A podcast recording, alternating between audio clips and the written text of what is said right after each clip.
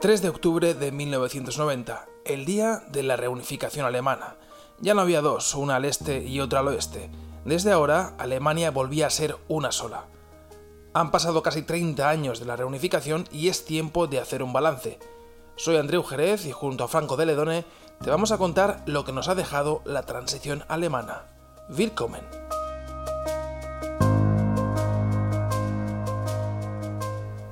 La palabra alemana Schuld es ambigua. Significa deuda y culpa dependiendo del contexto en que se utilice. El filósofo marxista Walter Benjamin calificó esa ambigüedad de demoníaca en su texto Capitalismo como religión, escrito en 1921, más de dos décadas antes de que Alemania quedara partida en dos por la lógica de la Guerra Fría. En su texto, Benjamin explora el carácter religioso del capitalismo como sistema de organización económica y social y apunta a una identificación con fuertes raíces en la historia y en la psicología alemanas, la del pecado o la culpa religiosa y las deudas financieras que emanan del propio sistema capitalista, basado en el culto al dinero y al consumo. El capitalismo es la primera religión de la historia humana, argumenta Benjamin, que no expía los pecados de sus fieles, sino que los culpabiliza a través de la deuda que posibilita el consumismo. El último capítulo de la historia alemana en la que se proyectó con claridad esa connotación moral de las obligaciones económicas fue la crisis de deuda europea de hace una década. La prensa del viejo continente se llenó entonces de acusaciones cruzadas entre los países del norte y del sur de Europa. El sector financiero germano exigía al sur que pagase sus deudas, mientras una parte de la política alemana disfrazaba esas exigencias con un discurso de moralidad. La deuda y la consecuente culpa siguen jugando un papel importante en la política y la sociedad de la Alemania de hoy, en plena crisis económica generada por la pandemia del coronavirus, pero eso lo veremos más tarde. Antes vamos a preguntarnos qué rol jugó la deuda pública en el sistema socialista de la desaparecida República Democrática Alemana, un país que sobre el papel había superado ese capitalismo tan criticado por el filósofo Walter Benjamin. Franco de Ledone ha hablado con alguien que sabe mucho de la historia de la RDA.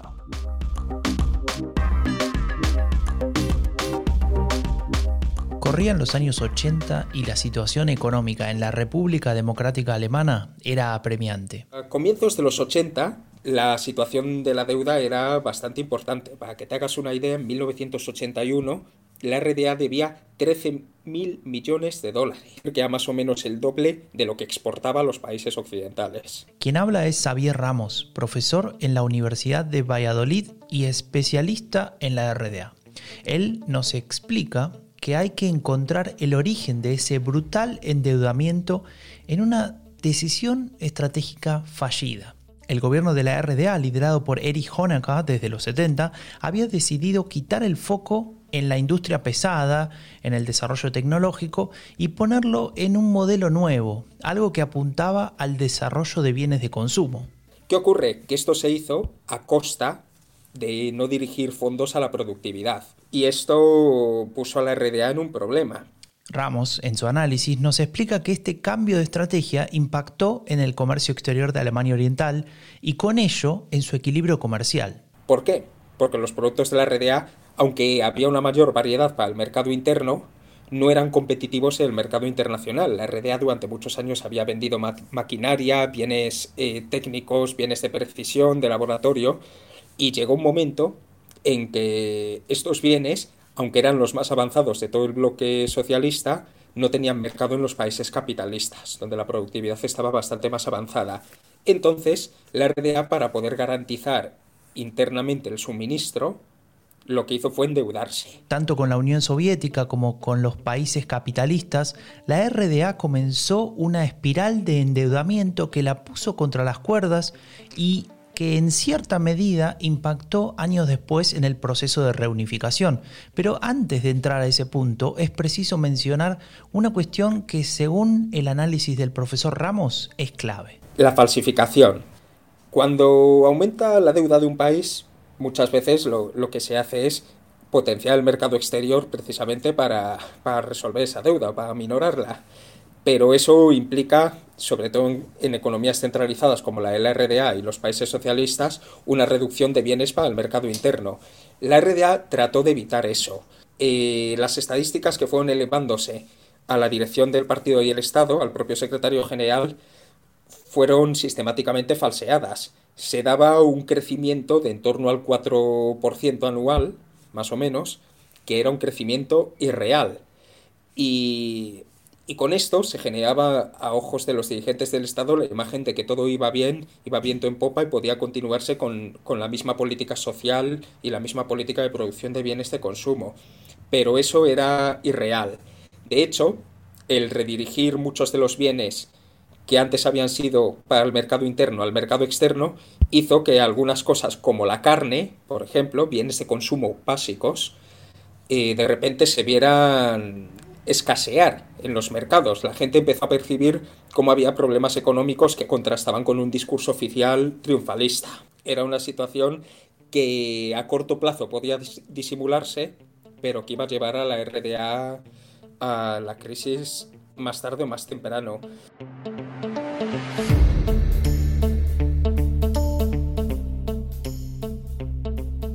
En estas condiciones de debilidad llegaba la RDA a la mesa de negociación con la República Federal.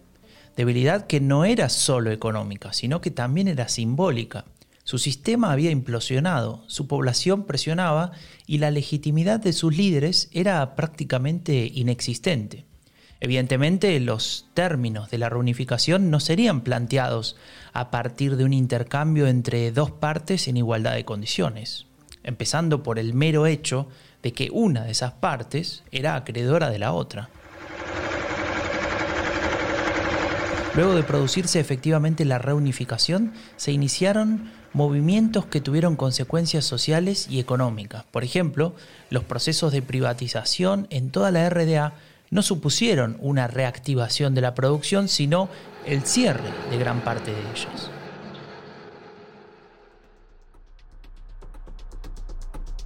Esto repercutió en un aumento fuerte del desempleo, especialmente en el este del país. En efecto, entre 1991 y 2004 pasó del 10 al 20% según datos de la Bundeszentrale für politische Bildung. Otra cuestión que marca la situación económica de Alemania luego de la reunificación fue el crecimiento de su deuda pública.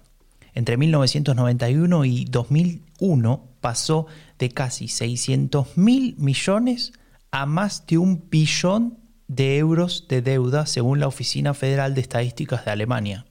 Y es que la unidad alemana no fue gratis, y una porción de su financiamiento provino de ese endeudamiento. Para poner un ejemplo de este impacto, veamos, en términos de marcos alemanes, que era la moneda en aquellos tiempos, el déficit fiscal de Alemania pasó de 28 mil millones a 120 mil millones entre 1989 y 1990.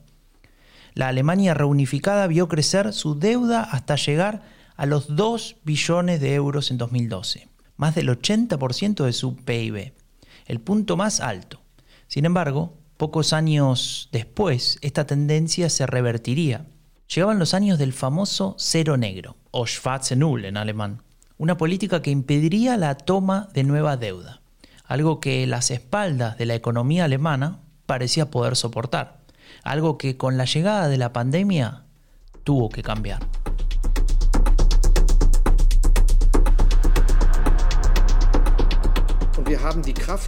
Tenemos la fuerza para asegurar programas de crédito como en la última crisis porque podemos movilizar y ofrecer garantías sin límite. Lo que vamos a hacer es, no sé si se puede decir aquí, es sacar el bazooka con el que vamos a hacer lo necesario. Más adelante ya veremos qué armas más pequeñas podemos necesitar. Estas no son palabras de alguien cualquiera en Alemania. Las pronunció a mediados del pasado marzo Olaf Scholz, el vicecanciller y ministro de Finanzas de la República Federal. Se trata nada más y nada menos del máximo responsable de la caja pública y de la política fiscal alemanas. Su mensaje de entonces fue meridianamente claro. El gobierno de gran coalición, conformado por democristianos y socialdemócratas, está dispuesto a hacer lo que haga falta para evitar una oleada de cierre de empresas y de despidos. La comparecencia de Scholz no fue otra cosa que el adiós público del gobierno federal a una postura que hasta hace pocos meses era indiscutida e indiscutible en el seno de la gran coalición, la voluntad de reducir el endeudamiento público de Alemania, un discurso que ha sido, por cierto, uno de los hilos conductores de la política económica de los últimos 15 años de Angela Merkel en el poder. El llamado motor económico europeo llegó así a las puertas de la pandemia con una deuda acumulada del 60% de su PIB y con margen para apostar por un mayor gasto público y un mayor endeudamiento. La Asociación de Contribuyentes de Alemania instaló hace unos años un reloj en el barrio político de Berlín. No cuenta el paso del tiempo, sino el aumento o el descenso de la deuda pública total y per cápita del país. Hasta hace pocos meses el reloj avanzaba hacia atrás, prueba de que la deuda alemana se reducía, pero el fin de la austeridad, del Schwarze Null, como nos explicaba antes Franco, ha cambiado el sentido del reloj. Ahora las deudas vuelven a aumentar y tal vez también el sentimiento de culpa y el miedo al futuro de una parte de la población alemana.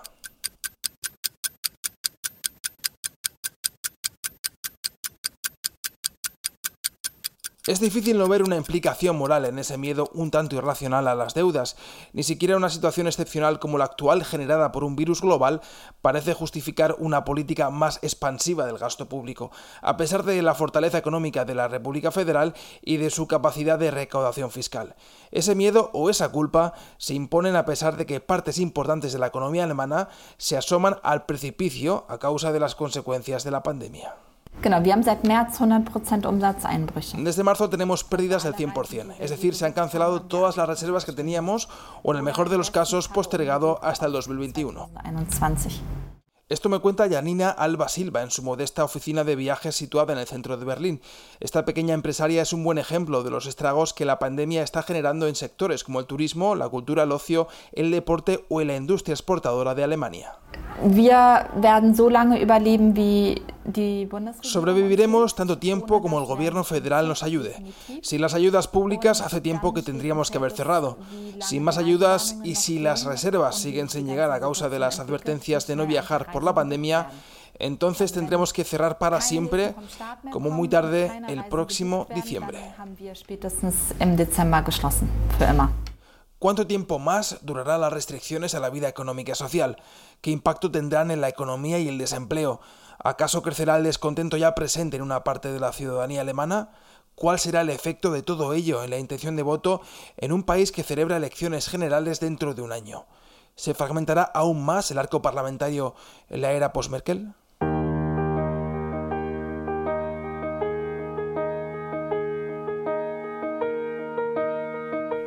¿Quién habría dicho hace unos meses que una pandemia acompañaría el 30 aniversario de la reunificación alemana? Esta última pregunta demuestra cuán impredecible se ha convertido la realidad incluso de un país como Alemania, tan amante de la estabilidad.